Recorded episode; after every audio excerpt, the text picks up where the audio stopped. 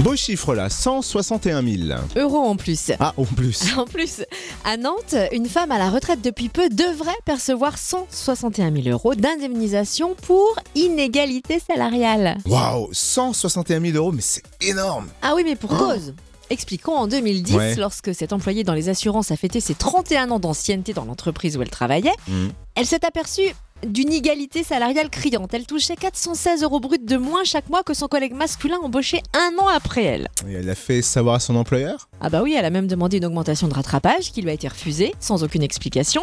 Cinq ans plus tard, elle a refait sa demande, qui à nouveau a été refusée. Alors là, elle a décidé de porter plainte pour discrimination sur le genre.